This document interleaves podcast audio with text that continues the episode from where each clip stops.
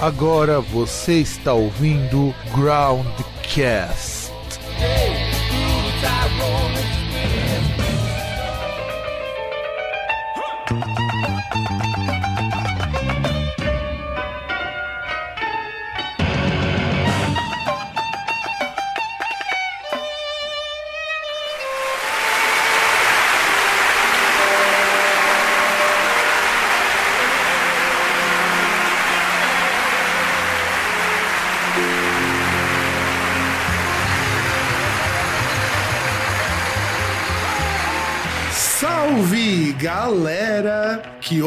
Este podcast que é mais atrasado que a menstruação do seu namorado depois daquela transa sensacional. Eu sou o Fábio e eu tem- tá aqui junto comigo o César. Oi. É, é, a gente não pode perder essas tradições. E, bicho, nossa, como faz tempo que a gente não consegue gravar um programa? Ah, que negócio, né? Todo tempo as pessoas ficam doentes, então faz Ou, parte. ou- ou arruma coisa pra fazer de sábado, como foi meu caso, ou os dois, né? Porque tem, enfim, o negócio tá, tá indo. Eu, eu, como um bom proletário, eu consigo, eu fico doente no fim de semana. E aí, segunda-feira, eu volto a trabalhar normal. Porque você não pode dar prejuízo pro teu patrão. É, na verdade, porque é aquele esquema, né? Tal qual o carinha lá falou pro Django, você vai trabalhar dia após dia até você não aguentar mais e morrer. E morrer. E assim a gente espera eh, pacientemente o dia de nossa morte. E bom, vamos começar o nosso programa já tradicional, que é o programa de discos de 20 anos, né? No caso, os discos de 1999. E Não sei cara, quem criou essa tradição, né? é, isso é. Mas cara, sabe o que eu acho legal desse ano de 99, quando eu comecei a montar a pauta e tudo mais? A gente pode dizer que ele é o ano do pop. É o ano assim que muita coisa começou a ganhar força. O new metal não, não tinha assim um grande disco, embora o Fred Durst tivesse lançado o terceiro disco do Limp Bizkit, que fica com menção honrosa aqui, mas ainda não era aquela coisa tão forte que foi ficar nos anos 2000, mas estava começando. E é um ano em que o pop tem força pra caralho. Não, eu diria que é um ano do, de um poeta brasileiro, que aí começou a fortificar o movimento dele, né? Poeta chorão. É verdade, também foi um ano muito bom pro, pro Charlie Brown Jr., que a gente vai comentar mais pra frente. E eu acho que assim, foi o ano em que eu comecei a me descobrir, então, que alguém gostava na época muito de heavy metal. Porque era o meu último ano no ensino fundamental e eu tava escutando metal até não poder mais. Eu escutava desde 96. Mas assim, você escutava metal junto com outras coisas. Você era só roqueiro, sabe? Aquela, aquela época que as pessoas acham que tudo é ser roqueiro. É, E aí, de repente, em 99, eu fazia um pouco mais de seis meses que eu tinha mudado aqui pra Santo André. Começava a acompanhar cada vez mais os, os negócios de metal, Fúria. Eu peguei muito CD de Power Metal emprestado de um professor que virou amigo meu depois. Eu até encontrei com ele quando eu tava fazendo pós-graduação. Então, assim, foi o ano que eu comecei a curtir só metal, metal, metal, metal. Que foi um ano antes de eu entrar na ETEC, inclusive. Aí, antes de eu entrar no ensino médio, numa escola tech. E eu acho interessante porque muitas das coisas que eu pesquisei, eu achava que era mais velho. não, o, o que me surpreende foi uma coisa que, pra mim, assim, foi um, um boom, tá ligado? Foi uma das maiores coisas que aconteceu nesse, nesse ano e que juntou todas as tribos. Ah, sim, sim, sim, com certeza. Mas antes, Que é o. vai, tá. prossiga, prossiga. Não, não, que, que é uma das coisas que eu acho assim, de destaque era o Santana. Sim, que a gente vai comentar também, inclusive, é, literalmente uniu todas as tribos, porque né, o disco dele é ele mais amigos. Não, e, e ele e vários artistas, e você vê, tipo, música latina e, porra, nossa, muita coisa que ele misturava. Sim, sim. E aí a gente pode colocar aqui, vamos só falar dos principais acontecimentos. Do contrário de 98, que tinha muita coisa pra falar, 99 foi até um ano relativamente calmo nesse sentido. Posso, posso só comentar uma coisa? Essa pauta me decepciona, porque pô, um dos melhores discos desse ano não tá aqui. Mas enfim, pode continuar. Não tá? Eu- Qual que eu não coloquei aí? Deixa eu ver se eu pego aqui a data exata e já. Se eu não mas- coloquei, mas seguir. César, acrescente aí, por favor, porque eu fiz uma seleção mais ou menos dentro daquilo que a gente costuma falar aqui no site, mas se ficou faltando coisa, por favor, acrescente, porque pode ter muito sido falha minha. É, é- é que talvez assim, o, o cara, hoje em dia, talvez a gente pode falar que ele nem merece, mas, mas esse trabalho merecia estar aqui nessa lista. Então- Mas, pode seguir aí, eu, eu incluo lá se, eu- se eu encontrar. Tá, então vamos lá. Os acontecimentos deste ano de 99, que foram relativamente tranquilos, no dia 1 de janeiro, aconteceram duas coisas muito ruins pro mundo. Uma no Brasil, no mundo. Primeiro, nós tivemos o segundo mandato do Fernando Henrique Cardoso. E, bicho, é assim, eu acho que foi um dos piores períodos antes de agora, né? Porque agora a gente tá cavando o fundo do poço, na qual o desemprego tava alto. Eu, inclusive, quando eu terminei o ensino médio, eu participei, sabe aquelas filas que tinham nas centrais sindicais? Começava tipo 5 horas da manhã? Eu estive lá que aconteceu no, no, nos anos seguintes. Meu pai ficou desempregado, meu pai fazia bico. Já estive em uma, mas não nessa época, um pouco depois. Então, não, meu foi um pouco depois, foi em 2003 que ainda era mandato do Fernando Henrique. Então, assim. É dois. Em 2003, foi quando eu tinha me formado. Ah, então, três já acabou o Fernando Henrique. Mas ainda tinha uma. Três já era... Mas já tinha uma rabeirinha ali, porque o mandato dele começa em 99, ele termina em 2002, né? Sim, 2002. Nos atos derradeiros lá, aquela cambalhota do Vampeta na, na rampa do Planalto. É, não, isso é. E aí o que acontece? Beleza. A gente tem então o Fernando Henrique, que prossegue com a sua política neoliberal. O que, assim, por um lado foi muito interessante, porque eu lembro que de 90 para frente, eu nunca vi tanta gente com TV a cabo sem pagar. Lógico, é. Sem o, sem o Estado regulando, a gente faz a festa. Inclusive, eu tinha um condomínio, morava num condomínio nessa época, que a TV a cabo ficava numa caixinha ali, né? A, transmitia para todos os prédios, numa saída de TV, que ficava em cada cômodo e tudo mais, né? Aí um filho da puta muito genial descobriu que se você removesse o filtro, você mandava todos, habilitava todos os canais para todos os apartamentos. O nome a, disso é gênio. Até aqueles que não tinham assinatura.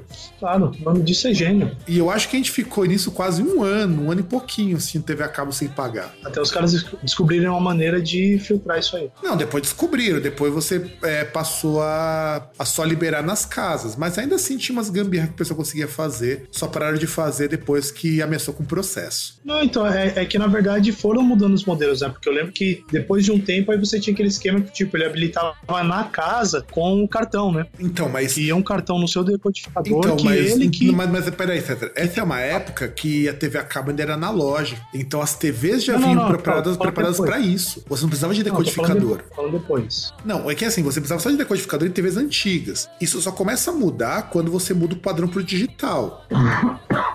Então, mas ainda assim você precisa de codificador, mesmo a TV digital. Sim, não, agora Se você, você conecta só no. Assim, no modelo antigo, até dava pra você conectar direto o cabo na sua TV. Só que chegou no momento que você fazia a identificação do cliente no decodificador. Ah, não, sim. Depois, depois eu um. Na verdade, essa identificação nem era tão precisa. A identificação só passou a ser feita mesmo, mesmo, a identificação que a gente conhece hoje, com digital. Meu pai trabalhou. Né, um dos bicos que meu pai fez foi justamente na net quando ele estava implementando essas coisas. Então, é, foi, foi bem essa, isso daí, de, de que quando era o, analógico você não tinha muito controle. O digital dava pra você cortar na central, inclusive. Era muito louco isso. E aí também, Sim. no dia primeiro, o euro surge. Só que o cara, euro. Mas isso é uma coisa ruim. Ah, cara, é. O pior é que ele é. Porque foi graças ao. Porque para você poder estar no euro, na zona do euro, você tem que manter sua economia num determinado patamar. para que o euro valha a mesma coisa em qualquer país. Sim. Foi isso que quebrou a Grécia. Foi isso que quebrou Portugal. Foi que quebrou a Espanha. Entende? Você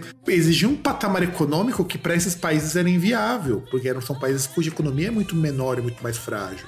É, faz sentido. Então, nesse, nesse ponto, não foi legal, não. Mas, por outro lado, é interessante porque foi o euro que permitiu uma das coisas mais sensacionais que eu descobri por causa da namorada atual do meu irmão, que você pode ir para qualquer país dentro da zona do euro para trabalhar e sendo europeu ou tendo nacionalidade europeia ou o que valha, é muito mais fácil de você conseguir equivalência de salário, você se adaptar, você já vir com economias do que você quando tinha que fazer a troca cambial. É, só você ter a, o, o passaporte europeu, né? Sim, porque a criação do euro também permitiu isso. E outra, você precisa, por exemplo, sei lá, juntar uns 10 mil euros para ficar um tempo até arrumar um emprego em outro lugar. Você não vai precisar converter esse dinheiro. É isso que permite, por exemplo, o cara na Irlanda trabalhar na Alemanha, né? Então, é aí que temos um probleminha. Na Irlanda não se usa o euro. É, na Irlanda, ah, Irlanda qualquer. Ah, tem um que usa, tem outro que não. Porque engano, lá no Reino Unido manteve-se a moeda, não, mas eles não, não entraram no euro. parte que não é do Reino Mas a Irlanda a é parte que não pertence. Tanto que a briga agora lá do Brexit é que você tem uma parte, a Irlanda do Sul, ela negocia direto com a Europa. Ela tem uma, uma organização política que não depende do parlamento inglês, mas ele ainda faz parte, sabe? E isso vai isso, isso que vai gerar muito problema, porque é a parte que tá na fronteira, entende? O que, por exemplo. Mas o problema é que eles têm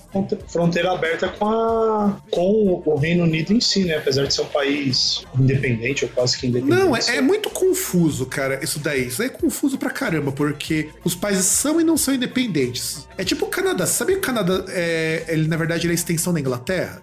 Não. Pois é, o Canadá é uma extensão da Inglaterra. Eles, É. eles submetem a coroa inglesa. Então, é pra você ver como a organização de alguns países é meio bizarra. O Canadá não é autônomo. O Canadá é um país vinculado ao Reino Unido. Faz parte do Reino Unido. Gente seja um apêndice dos Estados Unidos, né? Então. É, Não, só não são, ainda bem que não são apêndices dos Estados Unidos. Por isso que morar lá é melhor que morar nos Estados Unidos. Não, então, então, questão assim de organização, né? Isso é. A ver aqui, E aí, é, no dia 11 de março, aconteceu assim, e eu me lembro disso porque eu tava em casa quando aconteceu isso, aquele blackoutão hum, em quase o Brasil todo. Foram 10 estados e o Distrito Federal atingidos ao mesmo tempo pelo blackout, que foi aquele apagão, o primeiro apagão. Lembra disso? esse eu lembro que eu ainda morava na Coab. Eu, eu lembro que eu cheguei em casa do Senai e aí deu blackout. É, aconteceu algo parecido. Nessa época eu estudava tarde. Eu estudava tarde, não, desculpa, eu É, estudava de então, manhã. Eu estudava de eu- manhã. eu- Eu estudava de manhã. E eu tinha voltado da ah, escola. E eu acho que nesse dia, deixa eu ver, dia,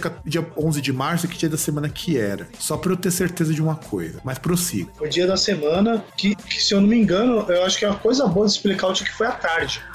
Por quê? Então, dia 11 Pô, foi numa quinta-feira. Foi numa quinta-feira. Eu lembro que ficou, acho que uma, uma hora, uma ou duas horas sem energia. Não, então, eu acho que foi uma coisa boa porque eu morava na Coab. E eu não lembro se eu voltei, se eu voltava de ônibus ou era de. ou era a pé que eu voltava da estação. Não, acho que era a época que eu voltava a pé, que tinha um pessoal que também fazia Senai que morava lá perto. Aí eu voltava a pé com eles, né? E tipo, eram uns 20 minutos de caminhada. Ah, mas se bem que pela hora que eu voltava não tinha problema. Não, eu, eu tava em casa, porque assim, eu tenho se era uma quinta ou uma sexta, porque se fosse uma sexta, existia muita possibilidade de eu estar reunido com o pessoal jogando RPG, que já aconteceu um desses blackout acabar a energia no meio do jogo. Tá? Porque depois de- teve Não. outros apagões nessa. Porque, se eu não estou enganado, foi um ano depois da venda das hidrelétricas para iniciativa privada. Ou quase isso, sabe? É, e já tinha um tempo depois também da venda das. Da, do desmembramento, na verdade, da Eletropaulo aqui em São Paulo, né? Isso. Que aí se transformou em empresas. Sim, e, e nessa época, porque quando foi vendido, era a ideia de que precisava de investimento, porque as famílias estavam consumindo muito mais energia, porque no boom do plano real, muita gente comprou eletrodoméstico, muita gente comprou é, coisas para casa, e aí, cinco anos depois, a rede elétrica não tá mais suportando. Então é porque a população cresceu bastante nesse É, período. se eu não me engano, acho que depois disso que eles, é, inclusive, começaram a pensar naquela questão do, do operador elétrico nacional, né? De você fazer uma, uma rede mesmo, interligando as regiões. Sim. Que sabe-se lá porque tem estados que ainda estão fora dessa rede até hoje. Não, inclusive a gente. Beijo, tem- Roraima. Sim, sim, sim. Beijo, Roraima, e um abraço pro Maduro, né? Não, não, então, beijo Roraima que queria expulsar e espancar os venezuelanos, mas a energia vem de lá. Então tiveram que pedir perdão pelo vacilo. É, bando de fila da puta. E ainda por cima cobrou mais, que foi bem feito.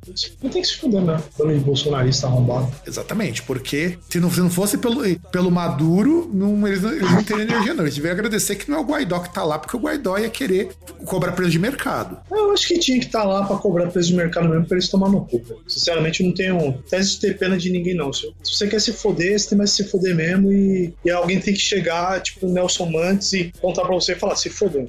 O ha, ha. Aí no dia 4 de abril foi fundada a Alibaba, a maior और companhia chinesa que, que vende cacarecos e cacarecosos para as pessoas daqui. Tudo que você pode imaginar vende no Alibaba. Se de repente você procurar até a tua mãe lá, ou a minha mãe também vende no Alibaba. É, eu queria comprar essas porra da China, mas vejo tanta gente que compra, demora 10 anos o bagulho pra chegar, deixa quieto. É loteria, certo? O Pedrão compra coisa da China, chega depois de um, dois meses. Tem amiga minha que compra muita Ah. coisa da China. Então, mas por exemplo, não, não dá pra comprar um celular marca e vai chegar um, um ou dois meses e dependendo vai chegar no mesmo preço, né? É, o Gear Best dá para tentar. O problema é que agora com o dólar alto não compensa. É, mas fácil, fácil achar alguém aí, um bom esperto que traz as coisas de fora. Ou que tenha capital para poder trazer e arcar com os prejuízos de embargar a mercadoria, mas enfim. E no dia 20 de abril, que isso inclusive vai ser muito importante para o que a gente vai citar nos discos, acontece lá o atentado de Columbine. Que aliás a gente tem que lembrar que, coincidentemente, 1999 também marca o. Acho que é um ano do primeiro filme do Matrix. Aliás, é porque o primeiro filme do Matrix é de 99, é de 21 de maio. O que eu acho muito estranho, porque 21 de maio é aqui no Brasil, né? Deixa eu ver quando que foi a data lá. Porque eu lembro quando teve o negócio de Columbine que culparam o Matrix. O Brasil ainda era um país paralelo. Era um...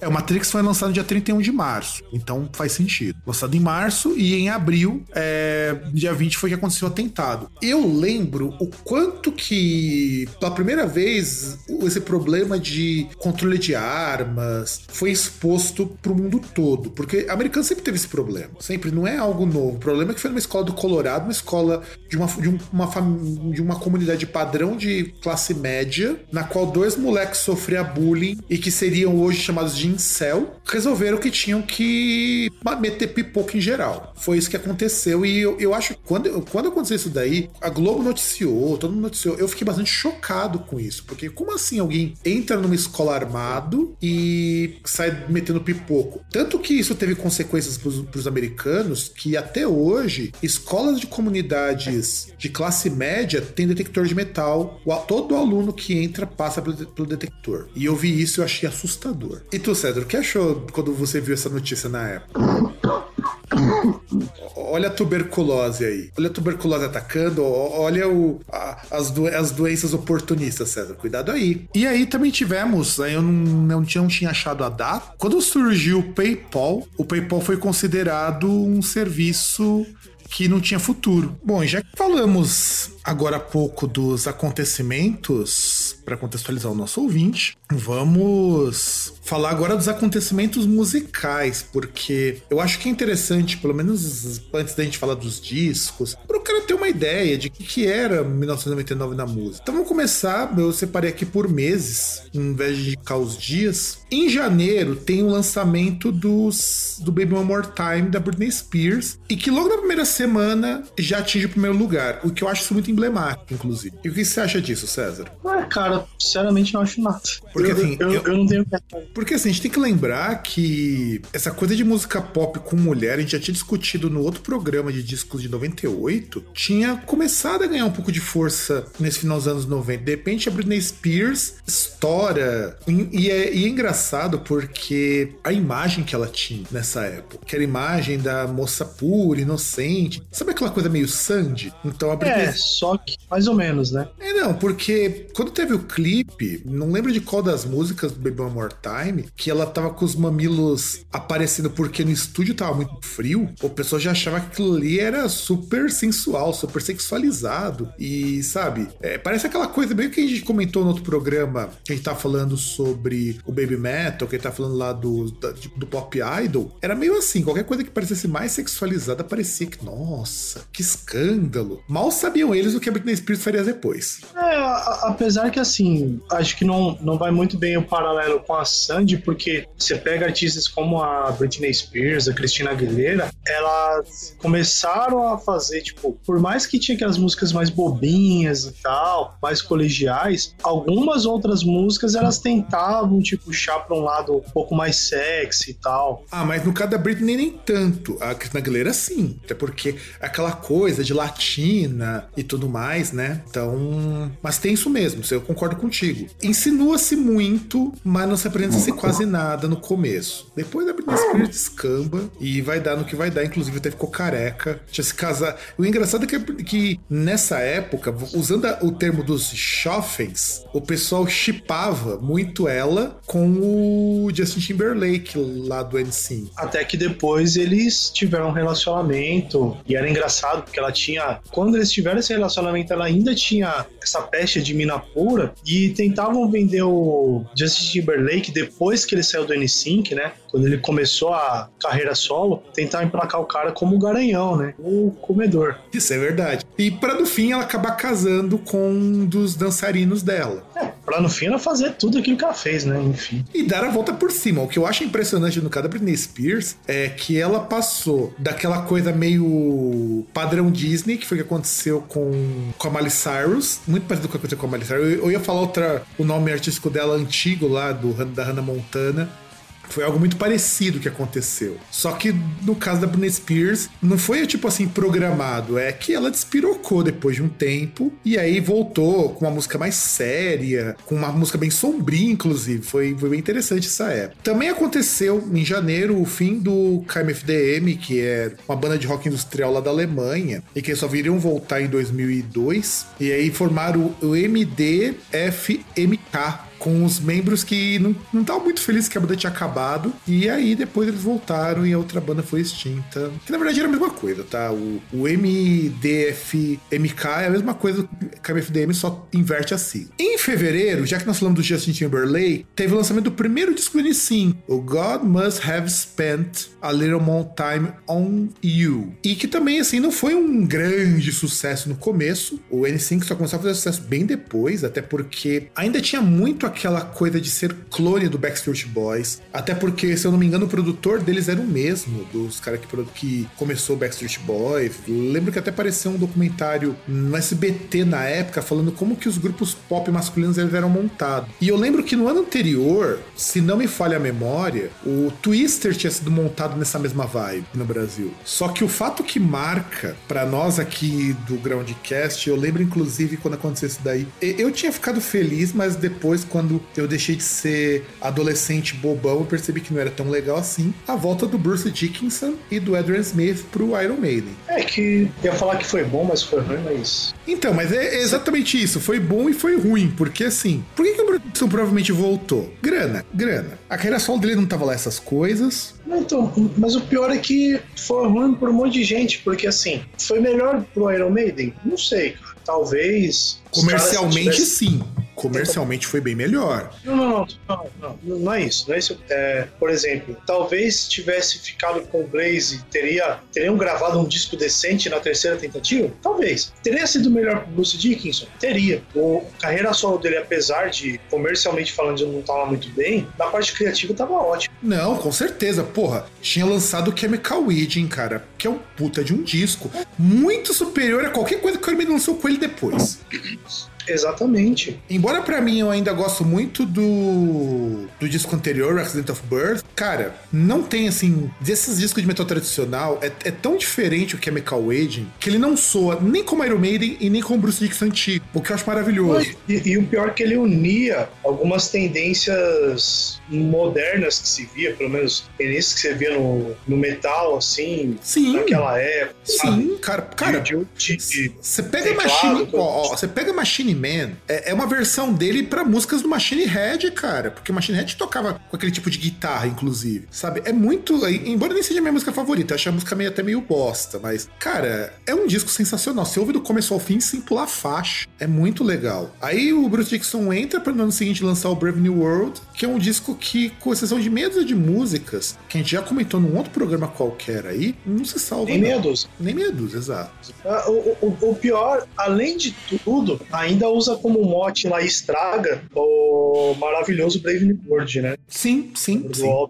E aí no mesmo mês. E, e, só desculpa, tem um dos momentos mais cafonas da história da música mundial, que é aquela música Blood Brothers. Uhum. Nada ali se salva. Embora eu goste muito da melodia da música, eu acho que o arranjo dela é muito legal. Mas o arranjo não salva a música, vamos ser bem franco. A letra é horrível. a letra é horrível. O vocal do Bruce tá muito cafona. É... Daria pra ser gravado por Zezé de Camargo e Luciano, na boa. Hum, com certeza, eu concordo contigo. Inclusive, numa versão em português ficaria melhor ainda. Ou pior, né? Ah, tipo a Paula Fernandes fazendo a música da Lady Gaga, que é Juntos e Shallow Now. Cara, mas música da Lady Gaga, pô, vamos ser sinceros, só, só fã mesmo da Lady Gaga que ouça essa porcaria, então. Não, eu não tenho nenhum problema com as músicas dela, até porque tem algumas músicas dela Não, com tem. arranjo, é bem interessante, mas eu não sei Não, por que, mas que o não- pessoal fica bravo com música pop virando isso. Cara, se a gente Não, teve não, que aturar não metalzão Não. virando forró, porra. Não, não- eu não tenho problema com as músicas dela. As músicas dela tem um nicho ali que atende, ponto. Só que sem tempo com as músicas dela, cara. Sem tempo com o filme dela, sabe? Sem tempo. Embora o filme dela, comparativamente falando, eu preciso inclusive assistir, porque teve um amigo meu que assistiu ele e o Bohemian Rhapsody, fala que em termos de história, ele dá de 10 a 0 no Bohemian Rhapsody, e eu não duvido, porque pelo menos ali você não tem histórias modificadas do tipo, colocando personagens que não existem, só porque o Adrian Smith tava com raivinha do, Bruce, do Fred Mercury. Quem? É, porque sabe aquele, persona sabe aquele personagem ali que rejeita o, o- a gravação lá do Bohemian Rhapsody? Sei, o. Ele não tinha falado isso originalmente, ele só. é- Aquele personagem nem existe daquele jeito, só pra você ter uma ideia. E esqueci de comentar, sabe quem que faz o, o produtor lá que fala umas bosta no Bohemian Rhapsody? Eu fiquei assustado quando eu descobri. Quem? O Mike Myers. Sério? Sim! Cara, é a primeira vez que eu vejo o Mike Myers fazendo papel sério. E eu fiquei assustado quando eu descobri. Ah, sério entre aspas. Não, sério entre aspas. Porque, porque aquele cara lá justamente era uma piada, né?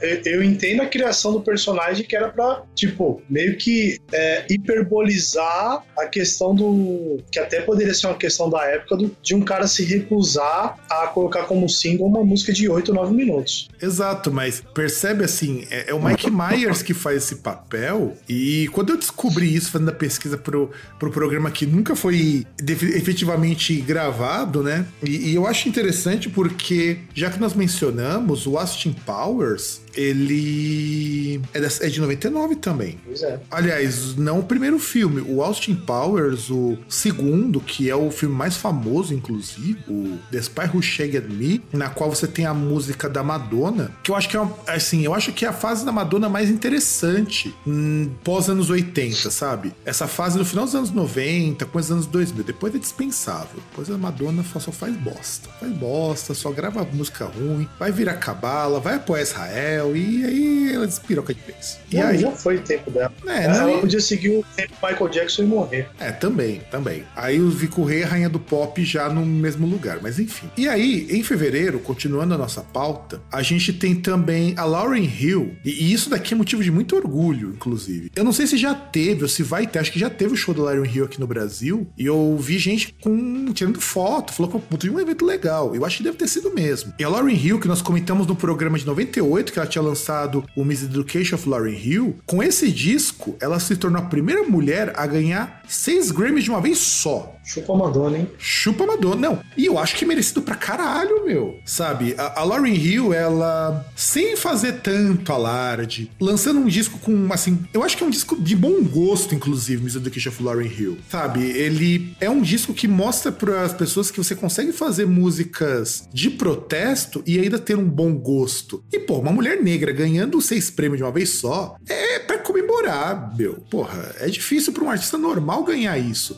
Ela conseguiu mostrar que ela, uma mulher negra, que passou por um monte de problemas, inclusive, gravou um disco foda pra caralho e ganhou seis Grammys mais do que merecidos, e eu ainda acho que ganhou pouco, você quer saber?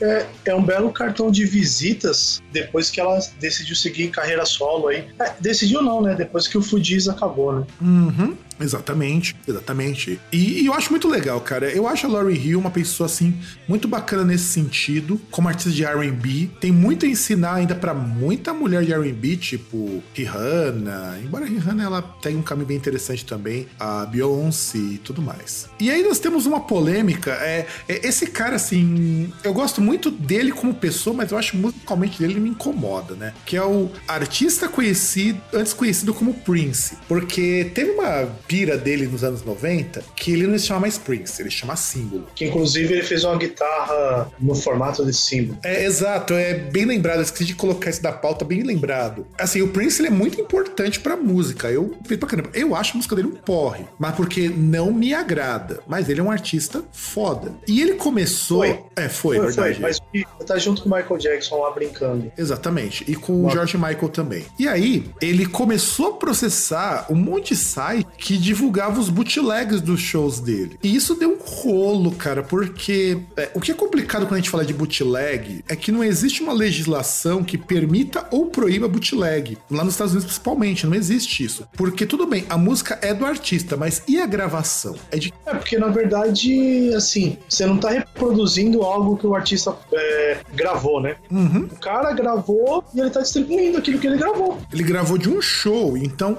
a coisa do bootleg, que o bootleg é o verdadeiro disco pirata, quando a gente falava na década de 70, década de 80 o que era disco pirata, disco pirata era bootleg. Aqui no Brasil, a lei é mais clara nisso, não pode, porque é direito do, do artista ao material da apresentação. Ponto. A não ser que ele abra mão, esse tipo de coisa. Tanto que, não pode, tanto que teoricamente você não poderia nem gravar vídeo. Direito de imagem é até mais fácil de você cobrar. É só você dizer, eu não autorizei gravação. Mas o show sempre foi um limbo isso. É claro que esses sites, muitos deles acabaram fechando e tudo mais, mas é, é o tipo de coisa que o Prince não entendia que os anos 90, finalzinho, já tava começando a descambar pro fato de que a música seria distribuída digitalmente. Coisa que a Apple percebeu quando lançou o primeiro iPod, que É, é que na verdade não é, não é ele que não percebeu, né? Na verdade, o mercado da música meio que não, não soube como reagir quando surgiu o MP3, né? Exato. Aliás, cara, tá aí uma coisa que seria muito legal da gente fazer a história, fazer a história desse, desse- do MP3. Porque o quanto que esse formatinho de música mudou todo um mercado. É, na verdade tá dentro daquele plano ali que a gente fazer um episódio especial, tá? Inclusive,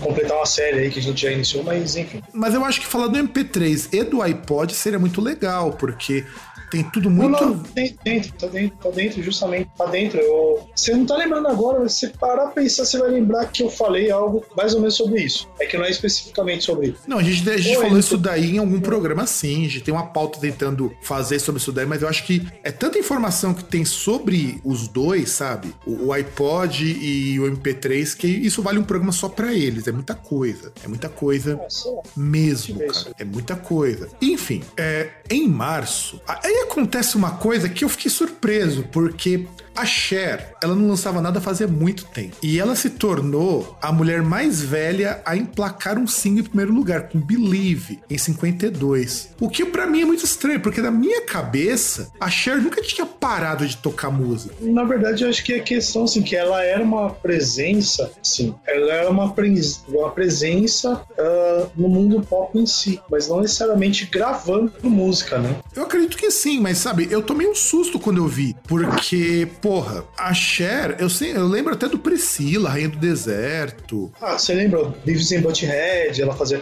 fez participação. Exato. E aí, quando você pesquisa sobre ela, que também tem outra pessoa que a gente precisar algum dia estudar a fundo, porque ela tem uma história muito legal, é alguém que surge na década de 60. E ela só res- e ela, e ela ressurge na década de 70, fazendo na, na televisão. Ela participa de filme, e na década de 90 é que o Believe leva ela para pro topo de novo. Sabe? É alguém que consegue ir do mais baixo ao mais alto a cada década. E depois do Believe, nunca mais ela caiu. É, basicamente ela camaleoa, né? É, não, e, e é legal porque eu acho essa música Believe muito legal, inclusive, porque é um estilo. Ela pega um estilo que já não tava nem tanto em alta na época, que é quase um Europop aquilo ali, e ela faz algo bem legal, porque Euro- a época do Europop acabou em 97. E, e de repente você tem isso, eu acho, eu acho, eu acho legal, ainda mais com 52 anos. E aí você olha pra uma foto da Dona Cher agora, que a Cher, neste momento, tem incríveis Vamos, é, vamos, vamos fazer. Vamos, primeiro que ela é mais velha que a minha mãe, pra você ter uma ideia. É, Ela, por mais um pouquinho, tem a idade da minha avó. 70 e. Dois anos. Bicho, ela tá muito bem com 72 anos. Tudo bem, ela fez um monte de plástica também. É, mas, mas, mas mesmo assim, cara. Mesmo assim, que a, a Cher fez plástica, mas não ficou artificial como tinha ficado com a Abby, sabe? 72 anos. Ela, ela é 7 anos mais velha que a minha mãe. E ela tá muito bem. De verdade, tá muito bem. E aí, em março ainda, nós temos a, a Record Industry Association of America, conhecido como RIA. Ela cria o disco de diamante porque o de platina triplo já não estava resolvendo, era muito platina. Então você começa a contabilizar discos aí dos Estados Unidos, tá? Esse disco de diamante não existe no Brasil, até onde me consta. Para discos ou singles que venderam mais de 10 milhões de cópias. Aí você tem que pensar, como que você vende 10 milhões de cópias de um, de um mesmo disco ou de um mesmo single? Ah, cara, a não ser que seja algo que foi lançado há muito tempo atrás, que eu acho que seria o caso ali na época,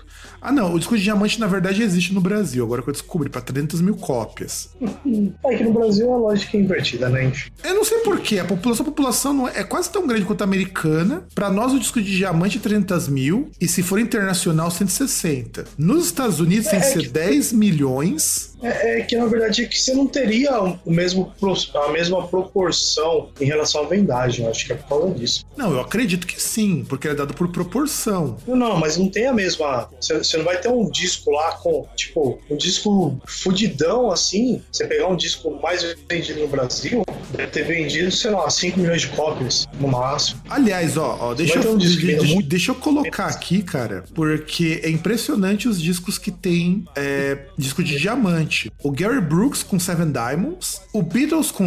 O, aliás, são 17 discos de diamante o Gary Brooks conseguiu. Com Gary Brooks, No Fences, Hop in the Wind, The Hills, Sevens e Double Live, Double Live. E que na verdade só esse disco recebeu dois discos de diamante. Porque cada. Porque olha como que a RIA conta. Se você lança disco duplo, para cada disco você ele conta como um disco separado. Então você ganha dois diamantes no disco duplo. Oh. Os Beatles ganharam sete diamantes com Cyber Peppers Lonely Heart Club Band, White Album, inclusive dois diamantes, porque o White Album, White Album são dois discos, o Abbey Road, o The Red Album, o Blue Album e o One. Led Zeppelin tem cinco discos de diamante. O, o One, inclusive, acho que foi aquele que foi lançado depois. Acho que depois de 2000, né? Aquela Isso, é em 2000. É em 2000.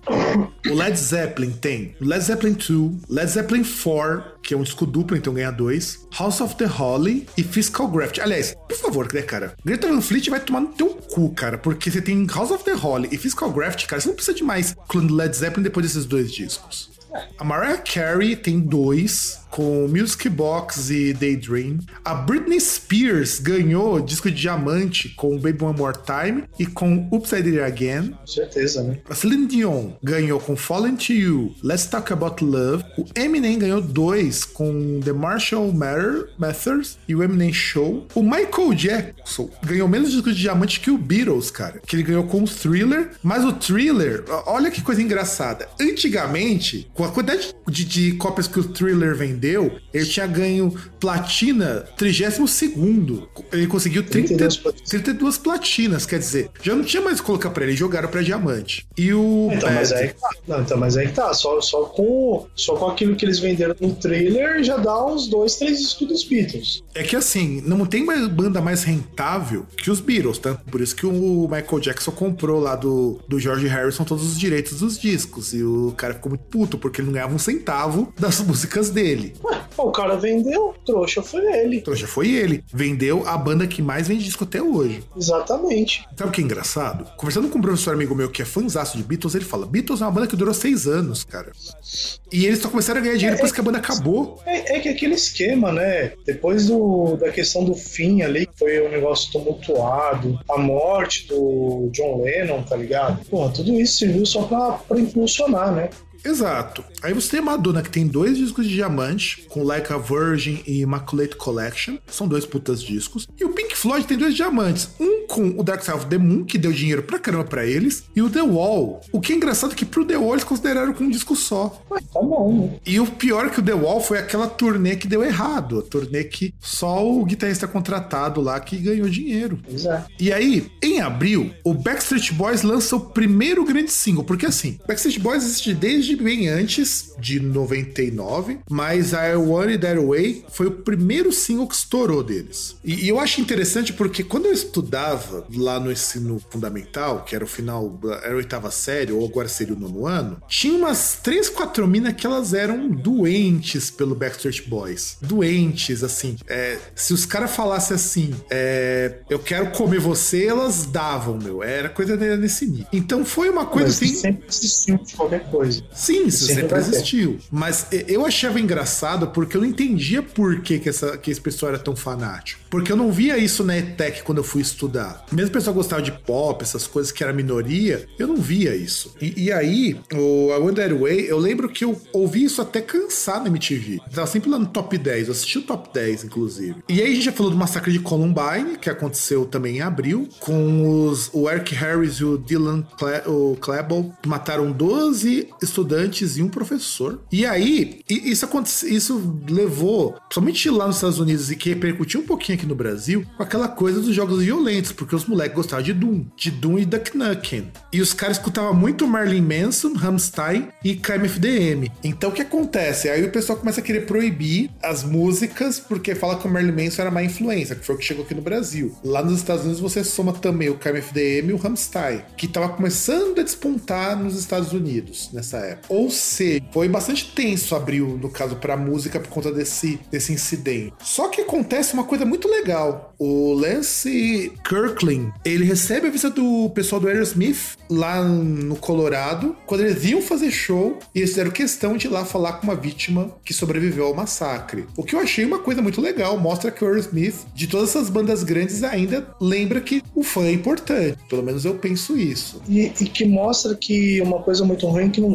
sabem lidar com essas questões de cenas de atentado e coisa do tipo. Que, por exemplo, ah, deveriam apagar da história o nome desses dois caras, porque eles não merecem, né? Porque só incentiva outros imbecis a fazer a mesma coisa. E, sei lá, acho que deviam fazer aquilo que erroneamente faziam no Brasil com cangaceiros. Deviam cortar a cabeça dos caras e expor, tá ligado? Tipo, alguma coisa do tipo. Depois enterrar na vala pra indigente. E sabe o que, que eu acho Esse- foda, cara? É que assim, não se discutia isso em 99, passou a se discutir mais depois lá de outros massacres, depois lá da, do atentado lá na balada gay e tudo mais. Mas isso tudo é muito culpa da própria cultura americana, principalmente mais pros estados mais ao sul, onde você tem um- o pessoal andar armado, sabe? Esses moleques conseguiram, eu lembro que eu vi na época que os caras conseguiram um arsenal que era invejável, cara. Os, os, os moleque conseguem, tipo, você vê ainda hoje, tem cara que consegue AK-47, M16. Lembrando Porra, que essas armas não são permitidas para civis. As armas que eles portavam não são armas que civis poderiam usar. Então, para você ver como que o americano. E é engraçado porque assim, se você vai nos Estados Unidos comprar uma cerveja, eles te pedem um RG, mas não para comprar arma. E, e não ficou bem é, explicada essa história, como eles arrumaram essa tanto de armas, porque eu particularmente acredito muito que alguém ajudou eles a comprarem. É, mas aí ninguém fala nada porque, na verdade, o lobby é tão grande que não é um problema ter arma. Né? Uhum. E, e- e sem contar outras coisas também que são de. Não, meio que um lance de alienação parental, né? Porque, tipo, ah, não sei aí se foi necessidade ou não, pô, o cara dando comida pro filho já tá bom demais, tá ligado? Porque até, por exemplo, acho que antes, alguns anos antes, teve aquele negócio do. que inspirou a música Jeremy, né? Que é o moleque que se matou na sala de aula, né? Que inclusive a família do moleque ficou muito puta com o Pearl Jam. É, vou ficar puta por quê, caralho? Seu filho se matou, porra. Então é. Mas assim, eu, é- isso é uma questão muito delicada. Mas o americano, como, ainda por cima que era o governo do Clinton nessa época, se não me engano. Então deu um BO danado isso daí. Foi foda. Foi um BO. Até, aliás, era o governo do Clinton porque o Clinton sofreu o primeiro processo de impeachment nessa época. Que não deu em nada, mas por conta lá do boquete da Mônica Levinsky. É. Porque, na verdade, tudo rolo tinha acontecido em 98 e em 99 foi aberto o processo. Porque comprovaram que o sêmen lá na, no vestido dela realmente era dele. E a mulher dele continuou firme e forte com ele. É lógico, né? Vai, vai largar o. Sabe, mas foi. Mas, foi, mas foi curioso esse, esse, esse episódio. E em junho surge o que eu considero talvez o maior é, marco da música no mundo, que é o surgimento do Napster. Eu nunca, eu não cheguei a ter Napster porque quando fecharam, eu já não tinha, eu ainda não tinha computador em casa. Eu conheci muito que usava fervorosamente Napster na conexão de escada. E era interessante porque o conceito de você compartilhar música, que foi muito fundamental para a difusão do MP3, começa com o Napster, que não tinha nem surgido para isso, para falar a verdade. Cara, eu acho que o, o ponto nem é assim, porque o, depois até vieram outros outros protocolos, inclusive, para você compartilhar os arquivos. Mas eu acho que o Napster, ele, primeiro, essa questão do MP3, dele se firmar como formato viável, né? Até em substituição aí aos formatos físicos. E o segundo, que é que meio que alguém na indústria deve ter visto o Napster e falar, cara, pode ganhar dinheiro com esse lance da música eletronicamente, entendeu? É, tanto que, na verdade, o, o Napster, a ideia original do que o Sean tinha imaginado era que que pessoas pudessem compartilhar as próprias músicas. Tanto é, que o problema é que ele ganhava dinheiro com isso. Então, não no começo. O Napster não dava dinheiro para ele. Porque o Napster, ele é um protocolo de peer-to-peer. -peer. Então, ele não precisa de servidor. Ele precisava de um servidor só para que as pessoas pudessem se encontrar. Tipo o que acontece com o SoulSeek hoje. Mas não para transferência. O, o, lance do, do Napster era, era, é que depois foi aperfeiçoado com Ares, com o próprio Casar e tudo mais. O, o Emule também, o saudoso Emule é que eles aproveitavam de uma coisa que acontecia muito nos fóruns de IRC, de você compartilhar arquivo. Porque quem utilizava fórum de IRC já conhecia essas coisas de compartilhamento e tudo mais. Mas no IRC, é, o rolê para você procurar era muito grande. No Napster, não. No Napster é só você abrir a janela ali dele, digitar o que você queria. Se alguém tivesse online naquele momento com aquele arquivo, e quanto mais pessoas tivesse aquele arquivo, mais, mais, você, mais rápido você poderia baixar, porque você baixava uma parte de cada vez. Então isso era muito rápido. E, e era interessante porque, pela primeira vez o grande público tinha noção do que é o peer-to-peer. -peer. E aí o que pegou pro Shawn é que muita gente, aí inclui a Madonna, Metallica, entre outras bandas, começaram a meter processo. Não, então, porque também ele começou a ganhar dinheiro com isso, porque se ele não ganhasse nada, ele poderia muito bem falar, olha, eu não tô ganhando nada com isso, ninguém tá pagando nada, a gente só compartilha aquilo que a gente tem. Bom, o problema é que envolve dinheiro. Aí, infelizmente,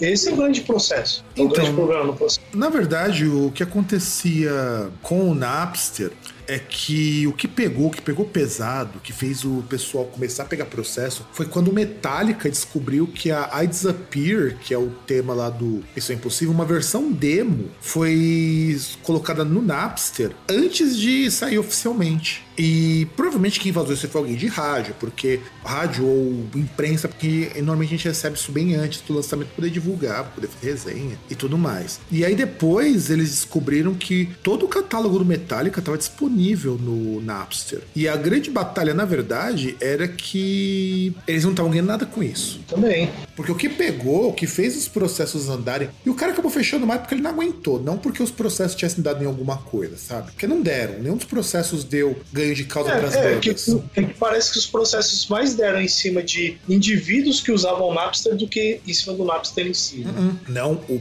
criador foi processado. Só que era não, muito. Não, não, mas teve, teve gente. Por exemplo, teve uma mulher lá que ela foi processada caramba, acho que era 2 milhões de dólares, porque ela tinha baixado um, algumas músicas, tá ligado? E os caras queriam fazer isso com uma porrada de gente. Então, mas isso daí esse tipo de processo vai acontecer muito depois, esse tipo de coisa, por conta do, do fim do Napster, você acaba tendo outros compartilhadores. E aí você começa a ter leis que vão por os usuários, porque, por exemplo, você não tem mais servidor para processar. Você pega um emule da vida, emule não tem servidor deles. Quem, então, mantém, a, essa, mantém a rede são os usuários. Então, mas essa aí, se eu não me engano, era por causa do Napster ainda, não era por causa de peer-to-peer. -peer. Então, mas... Peer-to-peer -peer, é, é, é que peer-to-peer já veio outra coisa, que era essa questão de tipo, já ficar em cima e, e começar com esse lance de vigilância do, das pessoas, né? De tipo, você usar o traffic shape, né? Sim, sim, sim, sim. Que inclusive isso é uma prática que muita empresa lá fora começou a fazer. Mas aí é que tá. Aí é, você, você tem o Napster que ele inaugura em 99 e ele vai fechar só em 2001 por conta do, da quantidade de processos. Não é nem porque os processos dão em alguma coisa, porque todos os processos foram movidos contra o Napster, nem deles foi dado ganho de causa. Porque não existia uma legislação para isso. Dava pra, dava pra você processar, por exemplo, ah, existe quebra de copyright, afinal de contas os artistas não estão sendo pagos? Daria. Mas como que você te coloca isso? É, porque assim, a nossa legislação, se ela é uma legislação zoada nesse sentido, a americana era muito pior. Hoje tem leis para isso, graças ao Napster. O Napster acabou ajudando a criar leis, inclusive essas que dão uns processos fodidos. O meu irmão mesmo, ele não baixa nada ilegal na Alemanha, que lá dá processo, lá as pessoas têm que pagar mesmo. Não, mas, não, então, mas na Europa também, os caras já fizeram um bagulho mais sofisticado, né? É aquela questão de, por exemplo, você pega aquelas leis da França, que o cara, os caras cortam a conexão de internet do cara e, e tem umas outras tretas lá. É, se bem que dá pra burlar isso aí, porque o pessoal que lê, faz essas leis não manja pica nenhuma de internet. Só para avisar que tanto dá para burlar como já burlam isso, que é você pagando proxy. Muita gente paga proxy privado, porque proxy privado custa tipo 20 euros por mês. Os bons que não tem limite de dado custa 50. Então o cara quer baixar, faz isso. Você tem uma internet lá que é em média 120 mega, corta para um terço a velocidade e você continua baixando. É. Você baixa só quando você quiser e, tipo, o cara não tem como identificar. A não ser que o cara consiga um mandado de busca e pegue os seus dispositivos para ver o que tem dentro, o cara não consegue descobrir, tipo, que você tá baixando o negócio pirata, né? Exato, e você joga o IP para outro país, é difícil os caras localizar. É, é não, justamente. Eu, então, justamente, porque o, o lance do proxy é que você faz aquele esquema do tunelamento, né? Tipo, você tá conectado num lugar, mas você, é, de forma fictícia, tá conectado de outro lugar. Você esconde a sua, sua origem. Aliás, esconde sua origem não. O, o arquivo ele faz tipo uma volta, né? Ele vai para o lugar X para depois ir para você. Ele pinga, Só na verdade, dá uma pingada de um lugar para o outro naquela. Ou seja, é. por isso que você reduz a velocidade, inclusive. E aí, em julho, tem a edição de 99 do Woodstock, que, cara, eu acho uma canalíssima, pilantragem sem tamanho isso aí. Particularmente. Ah, foi aquele maravilhoso, deu, deu confusão, os caras botaram fogo, Sim, foi hora. esse, foi esse mesmo. E assim, eu, achei ele, eu achei ele. Eu achei ele. Ele é a versão Diet do Lollapalooza. Ah, cara, não sei. Tanta confusão, tá ligado? Melhor festival. É, eu concordaria com isso pela confusão, mas não, foi legal. Mas enfim. Aí em, ju, em agosto, o Megadeth lançou o Risk, que nós vamos comentar mais pra frente. Foi o grande marco rumo à merda. Em setembro, agora acontece uma coisa meio casa de família. O Eminem recebe um processinho da mãe dele de 10 milhões de dólares. Porque quando ele fazia os shows, ele sempre falava mal da mãe dele. Aí é, a mãe dele pediu, ele pediu 10 milhões de dólares. Desculpa, ele fez música falando que ia matar a mãe dele, cara. Exato. Isso, tá ligado? Exato. E a mãe dele não gostou. Só que no final, lá em 2001, só conseguiu 1.600 dólares do Eminem. É, essa com certeza não comemora o Dia das Mães. Ou ele, né? Exato. Aí o David Bowie lança o disco Hours, e isso é pra gente é muito importante também, porque é o primeiro disco na história da música que tem uma versão digital antes da física, dentro por um artista grande. Artistas menores já começaram a fazer isso quando o MP3 começou a se popularizar. E muitos distribuíam pelo Napster, por exemplo. Mas o David Bowie é o primeiro grande artista que fala: não, eu vou lançar o meu disco digital e depois vou lançar o físico. Numa época que nem se pensava em vender MP3. Então, o David Bowie, do contrário do Metallica, da Madonna, perceberam que o MP3 tinha um baita de potencial. E em outubro, porque novembro e dezembro não tem nada muito relevante pra gente, tem a primeira edição do Coachella lá na Califórnia, que conta com o Beck, os Chemical Brothers, Tool, o Morrissey e o Rage Against the Machine. E eu acho assim, questão, questão do cara ser um puta de um cuzão dono do Coachella, é para mim um festival muito honesto. É, tirando o Morrissey que é uma bosta, que só tem uma música que presta no,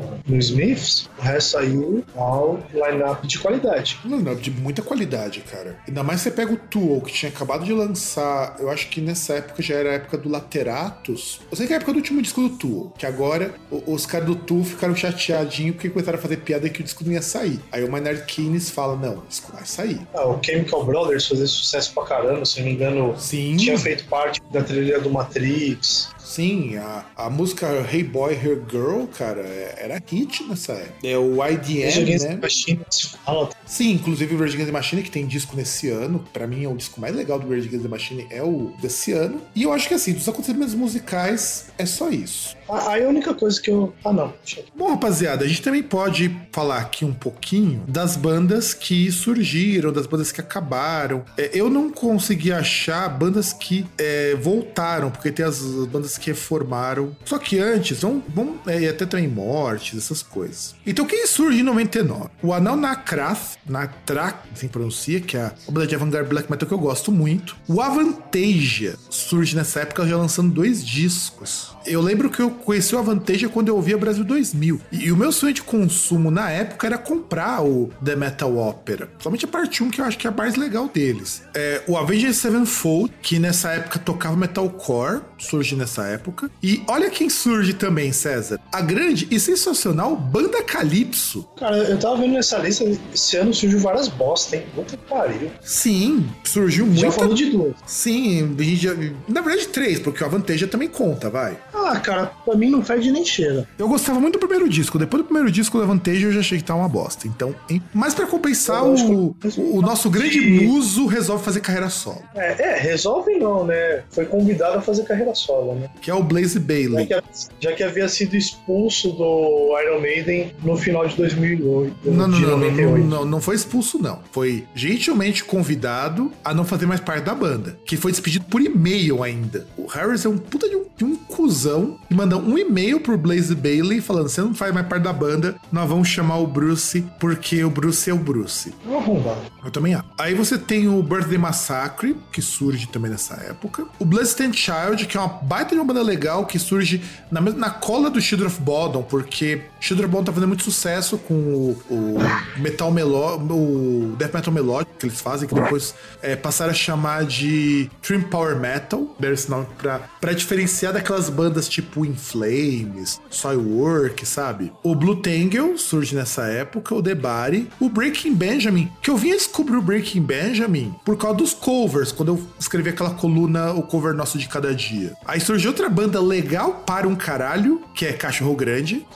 Mas sabe que eu achava que essa banda era mais velha, César? O Cachorro Grande é de 99. Nossa. E que, aliás, MTV tava forçar essa banda até não poder mais. Aliás, conseguiu forçar essa banda. Tanto que tem gente que, se chegar hoje, vai falar que Cachorro Grande é clássico. Não, eles junto com aquela banda bem meia bomba, que ainda bem que acabou, que é o Móveis Coloniais de Acaju, que eu não, entendo mas... como isso tem público, cara. Sim, vem depois. Mas é tudo a mesma bosta, cara. É tudo herdeiro de Engenheiros do Havaí. Sabe, Engenheiros do Havaí é uma banda ruim, mas que se mantém porque tem a figura do Humberto Gessinger, que é um cara muito ruim, mas que leva a banda a sério, o que me deixa muito assustado, inclusive. É, na verdade, ele tinha um grande potencial, tá ligado? Só que. Não, eu até gosto de algumas músicas do Engenheiros do Havaí, porque não só pelo potencial, os músicos que tocaram com o Humberto Gessinger eram melhores do que ele, inclusive. Ele, como letrista, não é um letrista ruim. Eu acho que ele tem umas sacadas muito legais em termos de letra. Só que é um cara que, é tipo, ele é muito foda-se pra própria música. Então, de repente, eles vão parar porque vão parar. Então, na verdade, eu acho que não dá pra levar muito a sério um cara que chega numa entrevista, aí vira para o repórter e fala: Não, nós não somos gaúchos, somos descendentes de alemães. É, é tipo assim, sabe? Dá pra entender, dá pra entender porque que o Sul é o, é o, é o Reich brasileiro. Sim, sim. O Reich dos Jumentos, diria o João Carvalho, lá do Decréptos. Então, assim, eu acho o Móveis Coloniais de Acaju, Cachorro Grande, Bideobaldi, também começou a.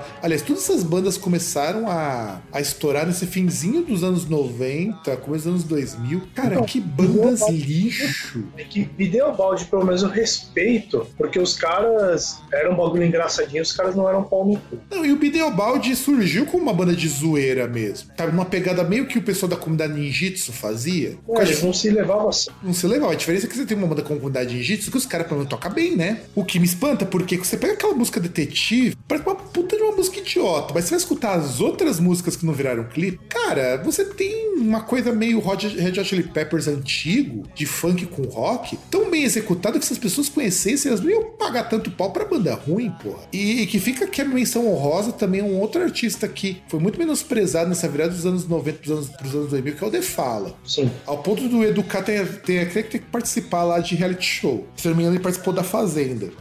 O que eu acho uma pena, cara. Um cara consegue inventar uma música como aquela em inglês que eu esqueci o nome, que é uma música que não tem nada com nada e faz popozuda rock and roll, que é o maior tapa na cara que existe pra Sim, pessoal. É aquela, é, it's fucking boring to death. Puta, it's fucking boring ah. to death. Obrigado, obrigado. Cara, eu acho aquela música sensacional. Quando eu era pequeno, quando eu era mais novo, eu escutei essa música a primeira vez, eu achava ela do caralho, meu, porque era muito diferente daquilo que eu escutava e eu achava tão bizarro, ele era O muito legal. bizarro, né? O vídeo passava nele. Sim, passava sobretudo no, naquele programa do Gastão, passava. Foi onde eu conheci o The Fala. E o vídeo também passava pro Puluzu da Rock and Roll. Antes do funk carioca estourar em qualquer lugar fora do Rio de Janeiro, em 89, em década de 80 ele já fazia música assim. Final da década de 80, começo dos anos 90, pro Puluzu da Rock and Roll. É que na época aqui no Rio de Janeiro, o funk era sinônimo, sinônimo de charme, né? Não, mas o dele é bem funk putaria mesmo. Não, não, não, não. Então, na época aqui no Rio de Janeiro, quando você fala de funk, era charme. Era Claudinho Bochecha, era o latino na, naquela verve romântica.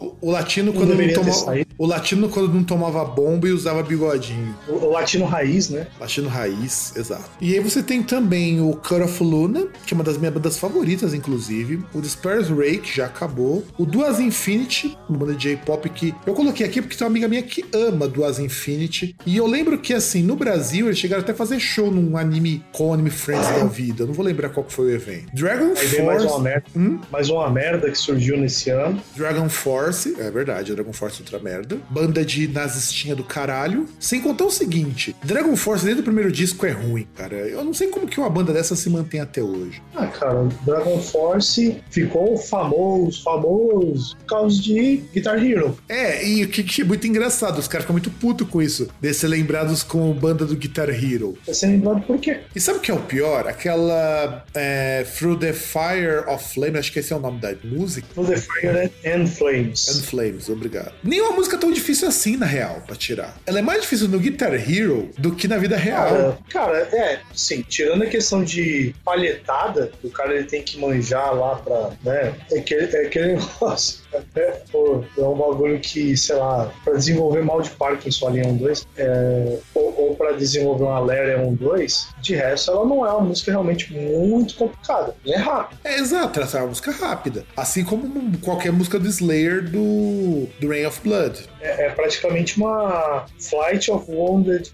Bumblebee do século XXI. Não, não é tanto assim, não. É, a música do Rachmaninoff ainda, ainda é mais digna. É, Depende, né? É que tem gente que toca mais rápido ainda do que deveria tocar, né? afinal de contas, se é pra falar de música rápida, Hell Awaits do Slayer versão Cradle of que é tocado no dobro do tempo. Feito, enfim. com, feito com tempo dobrado, que já é muito difícil, já é difícil normal, mas. E eu acho o Dragon Force uma, uma banda bosta também, desde essa época. É, você tem o Dream Evil, que é uma banda bem legalzinha até. Não é uma banda excepcional, mas eu gosto bastante. O Eagle Likeness, que eu entrevistei aqui no site há muitos anos atrás. O Eth, que aliás também o Eth é uma banda que eu nunca vi muita graça, que é banda de death metal ou alguma coisa do tipo assim que tinha vocal com mina. O Explosion in the Sky, que é uma baita de uma banda, que eu vi aqui em São Paulo. O Fresno surge nessa época. E aí você pode ficar feliz, César, porque eh, quando o Fresno surge, ou a Fresno, como eles chamam, não tocava nem esse rock colorido que viria a ficar conhecido da- uns anos depois. Verdade era um emo, né? Não um rock colorido, né? É, mas nem emo, na verdade, nos 99 tinha essa cara. O emo, emo mesmo só foi pegar depois dos anos 2000, lá pra 2004, Então, mas- 2005. emo, né? Não... E até mesmo eles compravam esse negócio de tipo de emotion mesmo, né? Sabe o que é pior? O pior, César, eu acho que foi em 2014, 2015. A escola conseguiu lá, com muito esforço, um sorteio da Rádio Mix e conseguiram trazer o Fresno lá pra escola. Ah, cara, o Fresno até respeito, tá ligado? Tem outras bandas que. O- Sabe o que é o foda do Fresno? Os caras só tocam som ruim porque eles querem ganhar dinheiro, porque os caras são bons músicos. Os caras são bons músicos mesmo. Eles tocam cover de metal, cover de hard rock, uma boa. Inclusive, os, os caras do Fresno são muito fã do Kiss. Mas perceberam que dava muito mais dinheiro você fazer música pra adolescente que fingia que era depressivo, que hoje são os sad boys. E você tem o Goth Minister, que é uma banda de rock industrial lá da Noruega. Tem o Halford, que começa o trabalho solo dele, depois que ele foi mandado embora do Judas. E depois que ele fez a sua carreira solo dance falando mal de metal. É, eu inclusive preciso escutar esse disco dele, o Fight, não é? O disco de dance dele, se não me engano, é o Fight. Eu preciso ouvir esse disco. Aí tem o Ken Mode, que também é uma banda que eu gosto pra caramba, lançou disco ano passado muito bom. Kings of Leon surge nesse ano também. O Lady Tron, que eu achava que era mais antigo. O Lumsk, que é uma banda de polka com elementos de, de rock. O MDFMK, que é o KMFDM sem alguns membros. O Mono, que eu vi o show no Overload, que é fantástico, os caras são muito foda. O Omiusa, que é uma banda de metal japonesa. A Perfect Circle, que é quando tu resolve dar um hiato ali, o Minor Kines vai fazer excursão com o Perfect Circle pra enrolar ainda mais o, lançamento do último disco, do novo disco do- dos caras. A gente tem quase 20 anos de que o Tu não lança disco novo. O Protest the Hero, o Reação em Cadeia, que é uma banda de metalcore brasileira muito ruim. O Rise Against, o Tijuana, que só veio fazer sucesso depois com Tropa de Elite. O, o To Die For, o Tomahawk, depois que a banda, a outra banda do Mike Patton, o Mr. Bungle, acaba. O Trivium, que é dado como novo Metallica. Inclusive, César, você já escutou Trivium? Olha, eu lembro que em 99, quando minha mãe assinava o jornal lá da Folha, que tinha aquele caderno lá pra adolescente, o Folhetim, tinham mostrado Trivium. E eles eram dados como Metallica do século, do, do século 21. O novo Metallica, o Metallica rejuvenescido. E na cara, é muito ruim o Trivium. É muito. O Luca Turilli lança o seu trabalho solo pra lançar a, a trilogia dele fora do Rhapsody, que é ele solo com outros músicos, que é a mesma coisa do Rhapsody com aqueles músicos ali, antes de virar Rhapsody of Fire. E o Zoo, que é uma banda de metal experimental lá da Itália, que mistura até bossa nova na música. E aí quem que acaba? Bad Company, que só vai voltar em 2008, que eu tenho uma aluna, uma ex-aluna inclusive super fã do Bad Company. Até as músicas legais. Eu não acho uma banda ruim, não, cara. Eu só acho que o Bad Company é, entra na mesma categoria do Rat, do. de bandas do tipo, do Quiet Riot. São bandas que não são lá muito excepcionais, mas tem boas composições, mas assim, não é suficiente pra me prender essas bandas, sabe? O Blind Melon, e que só vai voltar em 2010. Inclusive, eu lembro o Blind Melon, como era uma banda que passava na MTV, mesmo depois do fim.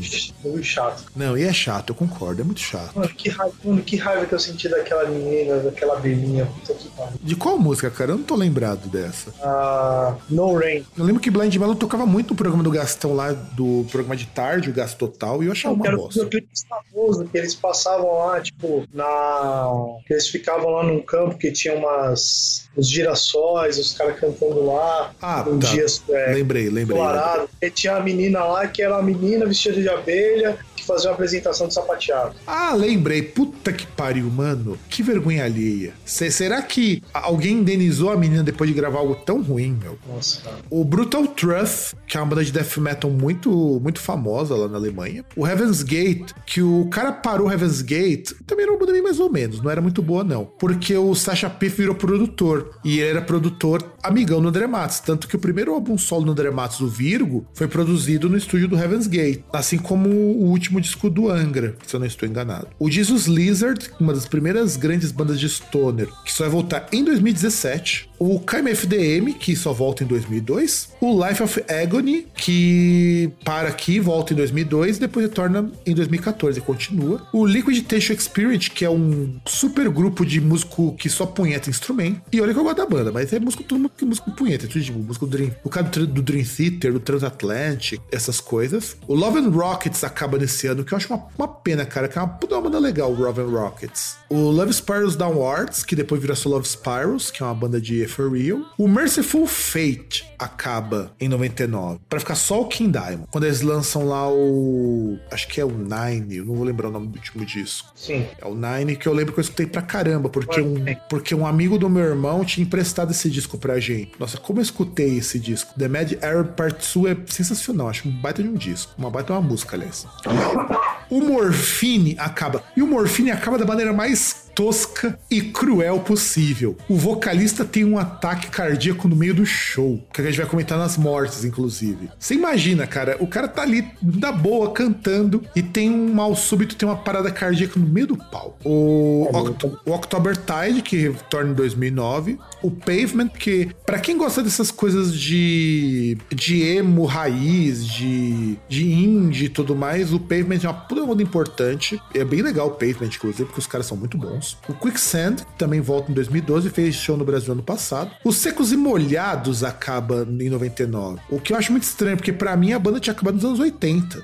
É que na verdade é, a gente imagina isso porque o Ney Mato Grosso começou a carreira solo, né? Sim. Ele tinha uma carreira solo, né? Então você imagina que, pô, se tinha carreira solo, Secos e Molhados já foi da pro vinagre faz tempo, né? Mas não, só foi acabar em 99. E o The Verve acabou em 99. Quem já explicou nos discos de 98 que o, o Sr. Ashcroft é um cara muito difícil de lidar. O que, eu, o que eu falo, o que eu acho uma pena muito grande, porque o que hoje o The Verve, fa, o que o The Verve fazia antigamente é o que hoje o pessoal chama de indie rock. E, e até só um adendo, o Pavement, que era uma banda que tocava muito naquele lado B lá do Fábio Massari, né, na MTV. Pois é, cara. É, é uma das bandas favoritas do Eric do Labirinto, junto com o Quicksand. Na época que.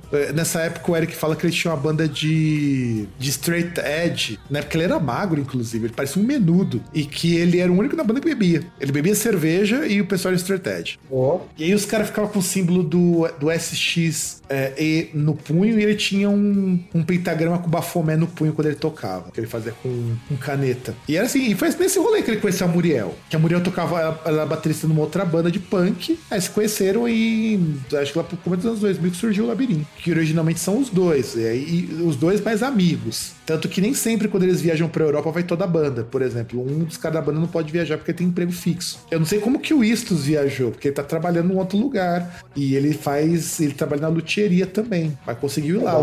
O, o Eric falou pra mim da última tour antes dessa daí, falou: Fábio, vem com a gente, pô. Falei, quem dera eu pudesse ficar um mês fora do meu trabalho pra poder dar rolê na Europa. É, teoricamente, poder você até pode, mas aí tem que ver lá, tem que combinar muito bem, né? É, Não, e eu ia ficar sem receber um mês de salário, né, cara? Licença prêmio, cara. Não existe licença prêmio na público. ETEC. Se, existi, não? se existisse, cara, eu teria Ah. ido. Verdade, é, tem pra funcionário que trabalha. Que é normal, estatutário, né? a gente não é estatutário. estatutário é, seletista não tem direito a isso. É verdade. O que é estranho, porque a Prefeitura de São Paulo dá licença prêmio, e CL e SLT. Ah, né? Eu, eu acho que é mais a questão do, de horário, coisa do tipo, do que. Eu eu não sei se eles dão pra professor, né? Mas Então, eu, e eu acho uma pena, assim, o The Verve ter acabado. Eu gostava muito do The Verve. Eu acho que se o indie que nós temos hoje seguisse o padrão de qualidade do The Verve, seria muito mais interessante de escutar do que tá sendo pra escutar hoje. é, não seria uma bosta, né? É, exato. Mas sabe o que acontece? Aí entra um cara, ele fez um comentário sobre o Greta Van Fleet defendendo. Por mais que a gente saiba que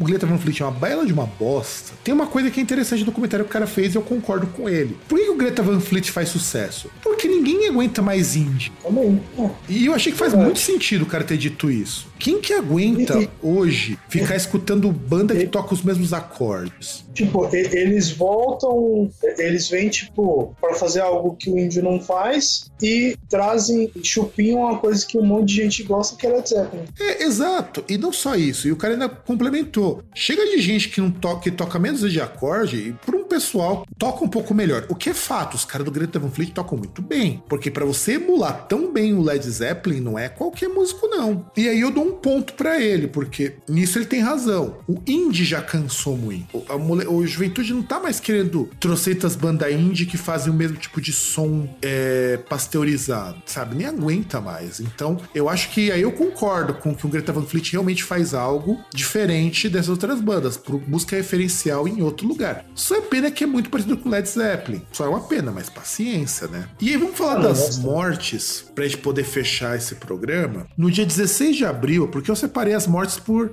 bandas que a gente tem mais afinidade, mas teve muita gente que morreu. Dia 16 de abril teve a morte do Skip Spence, que era participava do Jefferson Airplane e do Mob Grape, de câncer no pulmão, que o cara ia fumar igual uma chaminé. O Adrian Borland, do o vocalista do The Sound, morre por suicídio aos 41 anos. O Daryl Sweet, do Nazareth, morre de ataque cardíaco. O William Tucker, guitarrista do Ministry, é- é- isso aqui é muito cena de filme de terror. Ele se suicida é, golpeando a própria garganta. Não, cara, é, é- eu imagino qual que é o nível da depressão desse sujeito pra golpear a própria garganta. E ele golpeia com uma faca. Não, eu já, eu já fico imaginando. Pensa, deve ser horrível aqueles caras que, por exemplo, o cara tá andando de moto e aí passa por uma linha de cerol e corta o pescoço, tá ligado? A agonia de se ficar lá com o pescoço cortado ali sangrando. Agora imagina você cortar o próprio pescoço, velho. Exato. Imagina o nível de desespero que ele tava, sem contar o seguinte: você só vai morrer depois de uns 15 minutos,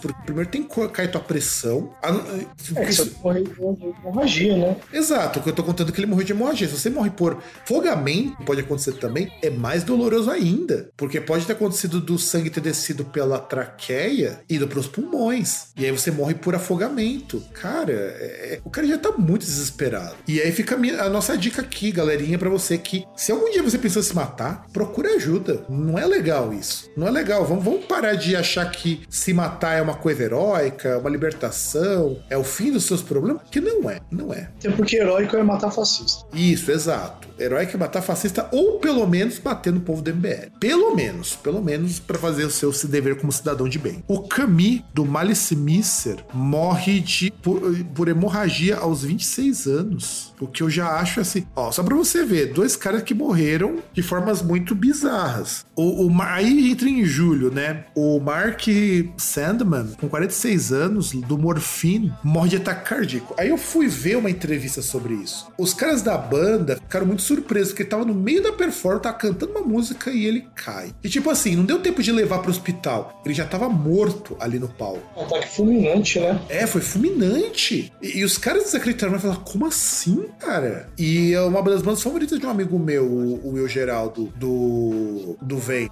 Ele, quando eu fiquei ver isso daqui, falei, caramba, meu. Manja quando teve aquele jogador de futebol, uns anos depois, não lembro se foi pro São Caetano, também teve esse problema. Sérgio, é, que ele foi no jogo contra o São Paulo, que ele teve um ataque no meio do, do jogo ali. E aí, entre outras coisas, o fato de não ter um desfibrilador ali pediu que os caras conseguissem salvar ele. É, e eu imagino no Seria- caso do cara do seria a única forma que ele poderia ser. O cara pode ser resgatado quando o cara tem um ataque fulminante, é com desfibrilador, né? É, eu fico imaginando no caso do, do no Mark Sandman, porque quem vai ter um desfibrilador assim, supetão, no meio do pau? Você até pode ter uma ambulância que tenha isso. agora, Agora você vai ter ambulâncias que vão ter isso em, em eventos maiores. Exato. Isso antigamente tinha. Não, e eu fico imaginando, cara, como assim um cara morre de ataque, de ataque cardíaco no meio de uma música? Simplesmente tomba, tomba morto, sabe? Foi, foi foda, isso foi foda. Em setembro, no dia 8, o Moondog, que é um músico experimental, muito fugido, muito bizarro também, ele morre. A Amália Rodrigues, uma grande cantora de fado, morre aos 79 anos. Que o Fernando Ribeiro gravou um disco só com os fados da Amália Rodrigues. E o Todd Barnes, aos 34 anos, do Tsol, morre no dia 6 de dezembro. Que, aliás, também Tsol é uma outra banda que eu só vinha conhecer muito tempo depois, por conta de um tributo. E o, o Todd Barnes do, do Tsol, aliás, Tsol é uma banda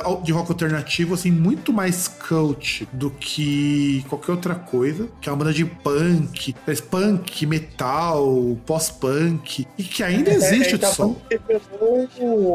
O, grande cover do Supla, que é o Billy Idol, né? É verdade, cara, bem lembrado. O Billy Idol do Sol era do Sol, cara. O pior é que na, quando você vai procurar o verbete sobre o Sol, não mostra que o Billy Idol foi do Sol. Mas bem lembrado, cara, bem lembrado. Aliás, não só o Billy Idol, né? Você tem muito muito músico foda que passou por ele. E é uma banda, e assim, pior que é uma banda legal pra caralho, meu, sabe? Porque você tem o, o Marshall Roner, também falecido, foi do, do Cruzeiros, e o Anthony Biuso, que já to, que tocou bateria em um monte de banda, tocou no The Dixies, no Dickies, no Anthony Gallo, no Cliff Dorman, no Moby, foi baterista do Moby durante muito tempo. E assim, é uma banda muito foda nesse sentido de músicos que eles revelaram, sabe? De, de músicos que passaram por ele. Só que o, o, o cara ali, o baterista deles, morreu. E, e você não acha nunca nenhum texto que explique por quê, o que aconteceu. Mas foi muito trágico. A banda ficou um tempo parada por conta disso. Foi algo assim bem. bem estranho, sabe, do Todd Barnes. E pior que ele tocou em todas as encarnações clássicas do, da banda, sabe? Mas é interessante. Eu, eu pelo menos, acho que na parte de, de falecimentos é bem interessante. E bom, Vim, essa é a nossa primeira parte, porque a gente nem começou a falar dos discos, porque eu acho que é legal gente contextualizar, mostrar o que aconteceu na época, vocês saberem como que é a época da década de no, década no finalzinho do ano de 99, porque depois no próximo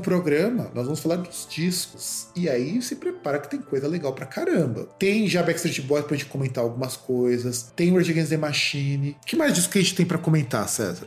tem o início da maior da, se, da sequência mais espetacular da história da música brasileira. A maior, mais espetacular série de discos da história da música brasileira. Que é o do Skylab. Você tem o primeiro e único disco do Control Denied, que foi o último disco do Chuck Billy, do Chuck Schuldiner, desculpa, do Chuck Schuldiner. Chuck Billy.